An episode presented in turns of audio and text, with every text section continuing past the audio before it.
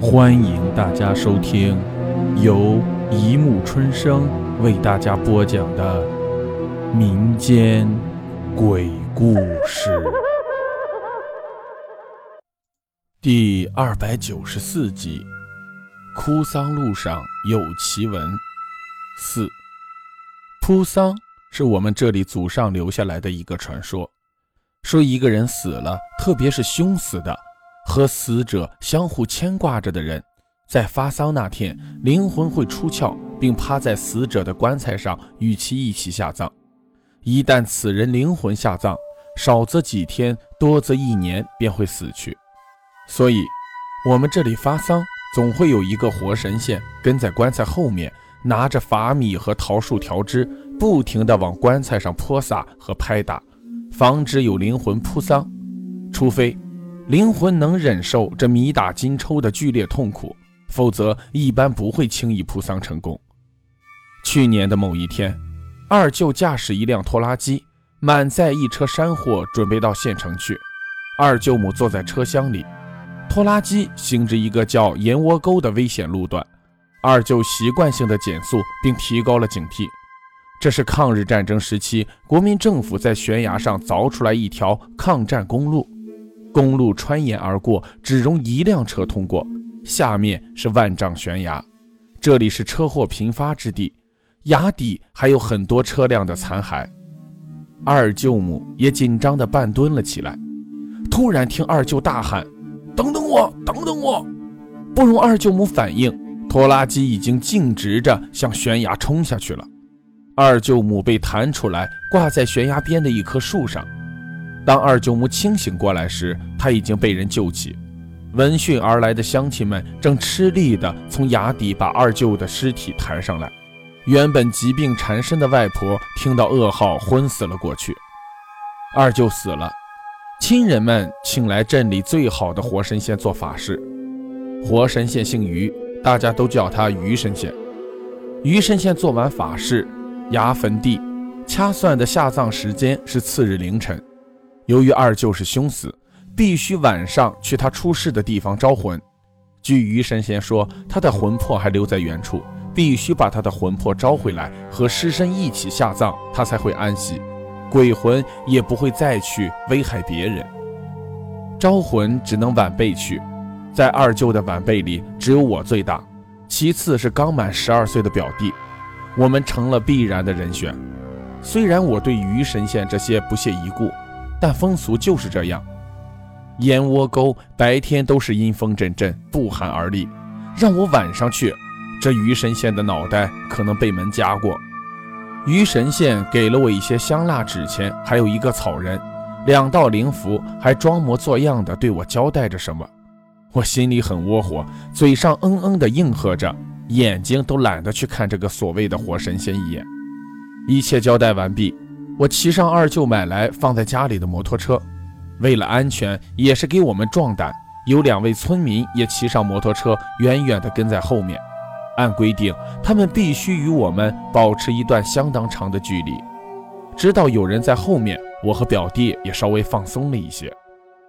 鱼神仙在我们身上各贴了一道符，说是有了这道符，鬼魂看不到我们。夜很黑，还有小雨。我本以为很快去燕窝沟烧完纸钱灵符，按照鱼神仙的交代，高喊三声“二舅回来啊”，然后把另一道符贴在草人身上带回来就完事了。没想到这一去，竟然和鱼神仙结下了一段生死孽缘。夜晚的燕窝沟一片漆黑，辨不清方向，看不出悬崖。远处不时传来一阵呱呱的怪叫。不是蛤蟆的声音，像是一种飞禽的怪叫，因为这个叫声忽左忽右、忽远忽近的，让人毛骨悚然。我们摩托车的灯光和马达声惊起一些小动物乱窜，路边到处是扑簌簌的响声。后座的表弟紧紧抱着我，我能感觉到他的手在发抖。我心里诅咒着于神仙没事找事儿，又想找点话题安慰表弟。可是突然发现前面一道急弯，路中间还站着一个爆笑的人，我避让不及，刹车也踩不住，身子一歪，加上道路有雨水，咵嚓一声摔倒了，摩托车从弯道处滑下了悬崖。我和表弟摔在地上，滑行了一段距离，停住了。万幸啊，差一点我们也跌下悬崖。我赶紧把表弟扶起来。此时崖底传来摩托车坠地的声音，山谷里一阵嗡嗡的回响。表弟的脸被擦伤了，我除了手掌火辣辣的疼，其他没有受伤，但心摔得很痛。我们坐在路边想缓一缓再说，眼前突然亮起一道光。燕窝沟那阴森森的道路映在我们面前，被二舅拖拉机冲下的悬崖压断的那棵树还在吱吱作响。表弟啊的一声跳了起来，我的心一紧，浑身汗毛竖了起来。有个声音在叫我：“能能，能能，是你们吗？”我们不敢吭声。紧接着，一阵轻轻的脚步声传来。我拉着表弟，紧紧靠在最里面的岩壁上，心里通通直跳。表弟在不停地颤抖着，脚步声越来越近。光线里，一个人影出现在我们面前。你们没事吧？那身影说了一句话，表弟哇的一声哭了出来。原来是跟在后面的乡亲，他们远远地看见我们摩托车掉下悬崖了，赶紧骑车冲过来。我们坐在了弯道的那一边。他们在这边停住，没看到人，只有散落在地上的纸钱、草人等物品，以为我们也摔下去了。表弟被他们摩托车的灯光吓得一声大叫，他们才壮着胆子过来找我们。天太黑，原来我们已经到了二舅出事的地方，正好摔在这里。摩托车掉下去时的一些树枝还在吱吱作响，把我们吓得不轻。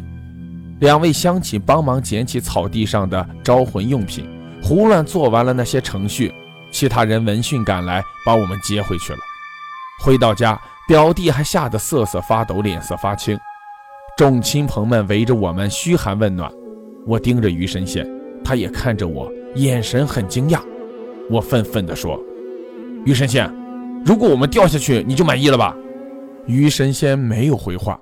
众亲友赶快阻止了我，把我拉到家里去休息。第二天安葬好了二舅，于神仙主动来找我了。好了，故事播讲完了，欢迎大家评论、转发、关注，谢谢收听。